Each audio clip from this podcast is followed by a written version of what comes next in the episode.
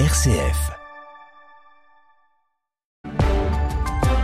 Il est 7h30, c'est l'heure du journal avec vous, Lucie Rispal. Bonjour Lucie. Bonjour Pierre, bonjour à tous. 200 nouvelles brigades de gendarmerie vont voir le jour. C'était une promesse de campagne d'Emmanuel Macron. Les premières de ces nouvelles brigades devraient voir le jour à partir de novembre. Le président sera dans le Lot et Garonne aujourd'hui pour présenter son plan. L'UNAPI publie aujourd'hui une enquête sur les parents de personnes atteintes de handicap psychique ou intellectuel avec un constat alarmant. 57% des parents se sentent seuls face à ce qu'ils vivent. Aux États-Unis, le soulagement après que le Congrès américain a voté ce week-end une mesure d'urgence pour éviter le shutdown. Mais au fait, qu'est-ce que c'est que le shutdown? On en parle dans quelques minutes.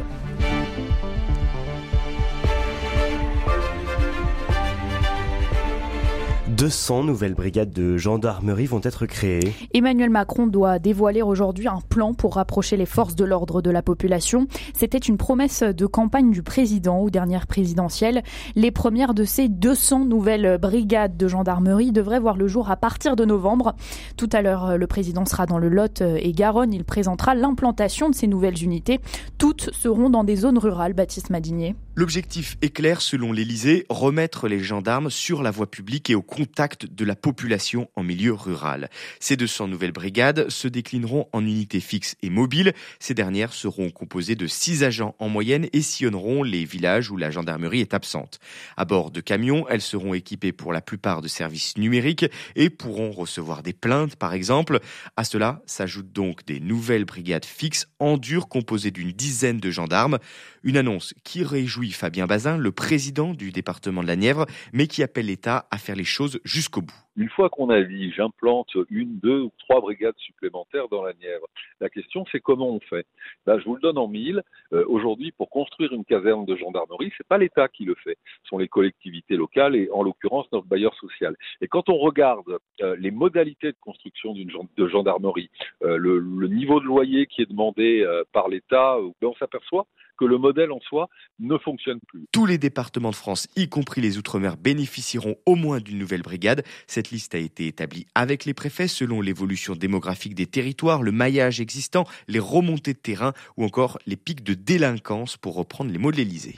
Au total, ce seront plus de 2000 gendarmes qui seront recrutés et formés d'ici à 2027 pour la création de ces 200 nouvelles brigades. Tout autre chose, la déconjugalisation de l'allocation aux adultes handicapés réclamée par les associations est entrée en vigueur.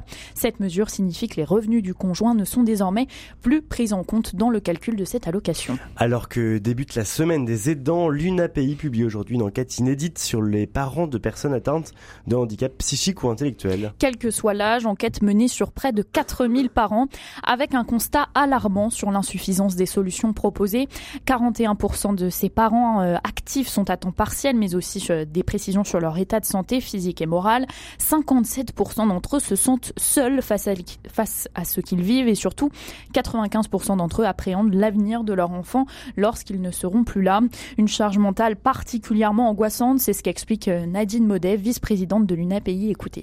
C'est vraiment une inquiétude qui est très particulière puisque c'est une inquiétude qui nous prend à la gorge. Je dis nous parce que c'est nous sommes un mouvement parental et donc on est tous concernés, qui nous prend dès l'enfance, c'est-à-dire se dire ben, cet enfant qui est plus fragile, qui est plus en difficulté, est-ce que lorsque je ne serai plus là, qui va s'en occuper, qui aura cette veille, voilà. Et donc là, il y a eu un rapport de la Cour des comptes hein, qui vient de sortir, hein, qui vient de, démontrer qu'il n'y a pas eu d'anticipation du vieillissement des personnes en situation de handicap et donc, la Cour des comptes affirme qu'il y a 40% des demandes d'entrée en établissement qui restent sans suite. Vous vous rendez compte? Et cette proportion, elle augmente avec l'âge. Quand l'autonomie des personnes diminue, quand les parents vieillissent encore plus, ils ont seulement une chance sur trois d'accéder à un établissement spécialisé qui leur convienne. Aujourd'hui, début de la nouvelle campagne de vaccination Covid. Campagne lancée deux semaines plus tôt que prévu à cause d'un contexte actuel de circulation plus marqué du virus selon le ministre de la Santé. On fait le point sur tout ce qu'il faut savoir euh, de cette campagne de vaccination avec vous, Étienne Pépin. Conformément à l'avis de la Haute Autorité de Santé, cette nouvelle campagne de vaccination vise les personnes considérées comme les plus susceptibles de développer une forme sévère du Covid-19, les plus de 65 ans, les porteurs de comorbidité, de trisomie 21, les femmes enceintes et les personnes immunodéprimées. Le vaccin proposé principalement est celui à ARN messager de Pfizer, un vaccin qui cible plus particulièrement les variants de la sous-famille XBB d'Omicron, dominante au printemps dernier. Selon l'OMS, il est efficace contre les derniers variants. Il a reçu une autorisation de mise sur le marché le 31 août. Comme alternative au vaccin à ARN messager, le vaccin de Sanofi est théoriquement disponible. La HS le recommande en rappel pour les personnes réticentes au vaccin à ARN messager ou justifiant d'une intolérance. Dans les faits, ils ont été très peu injectés lors de la précédente campagne de rappel. Il est possible donc dès aujourd'hui en officine d'être vacciné. Toutes les professions de santé de ville sont habilitées à administrer le vaccin. La sécurité sociale prend toujours en charge la vaccination contre le Covid-19 à 100%. Et puis c'est aussi aujourd'hui le coup d'envoi d'une autre campagne de vaccination, la vaccination de collégiens en classe de 5e contre les papillomavirus dans certaines régions. Vaccination entièrement prise en charge par la sécurité sociale. L'automne a débuté, mais l'été, lui, persiste. Après une chaleur déjà historique en septembre, la France a enregistré euh, hier des températures inédites pour un mois d'octobre. Plus de 30 degrés sur une large partie du pays, notamment dans le sud-ouest. Aujourd'hui, une nouvelle euh, poussée du thermomètre est attendue, vous l'avez dit, Pierre Hugues, avec 32 à 34 degrés dans le centre et le sud-ouest. À l'international, la ministre des Affaires étrangères, Catherine Colonna, se rendra demain en Arménie où elle réaffirmera le soutien de la France à la souveraineté et à l'intégrité territoriale de l'Arménie. Je cite, elle rencontrera le premier ministre arménien alors que 100 000 réfugiés arméniens ont fui le Haut-Karabakh. À Varsovie, à Varsovie, en Pologne, une grande marche de l'opposition démocrate a été organisée hier.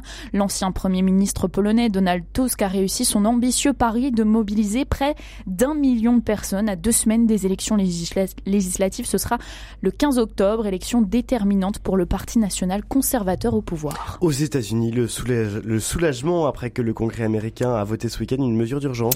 Oui, les parlementaires débattent en ce moment du budget américain. Seulement problème, pas d'accord pour le moment. Alors le pays est sous la menace d'un shutdown, c'est-à-dire d'une paralysie des ministères et de nombreux services publics, faute de financement voté.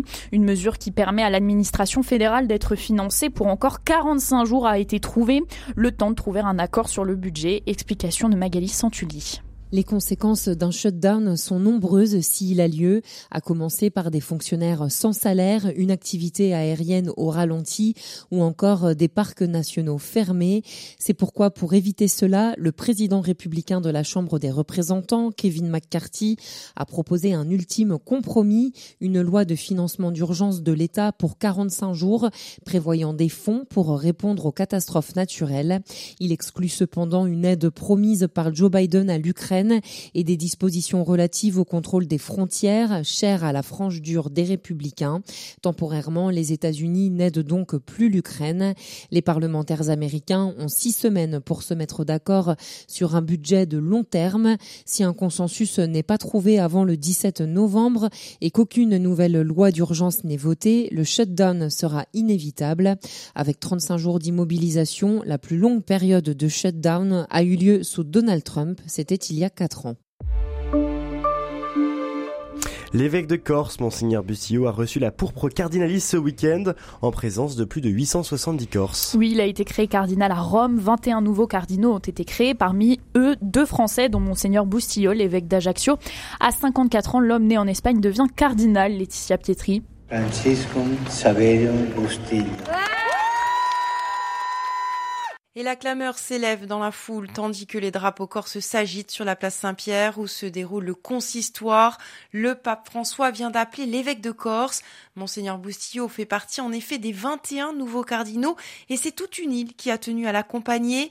Plus de 870 Corses ont fait le déplacement. Il faut dire que c'est la première fois dans l'histoire de l'île qu'un évêque encore en mission accède à cette dignité et les insulaires se sont très vite attachés à leur évêque, fidèle prêtres, diacres, confréries, élus, tous avaient tenu à faire le déplacement pour vivre ce moment historique. Le nouveau cardinal ne cachait pas son émotion. Le Seigneur est là, le peuple est heureux, donc je rends grâce à Dieu pour ce que nous vivons et ce que nous sommes. C'est un moment d'enthousiasme pour la Corse, donc je rends grâce à Dieu. Et puis on termine sur une note euh, sportive avec Antoine Dupont qui a repris l'entraînement, l'entraînement de rugby bien sûr à Aix-en-Provence ce Ah, week-end. Dix jours après sa fracture de la mâchoire, vous savez, c'est ce qu'il avait subi lors euh, de- du match contre la Namibie. Match quand même qu'on avait gagné. Eh bien oui, et d'ailleurs les Bleus affrontent l'Italie vendredi à 21h. On suivra ça évidemment et vous aurez les résultats sur RCF. Très bonne journée à tous.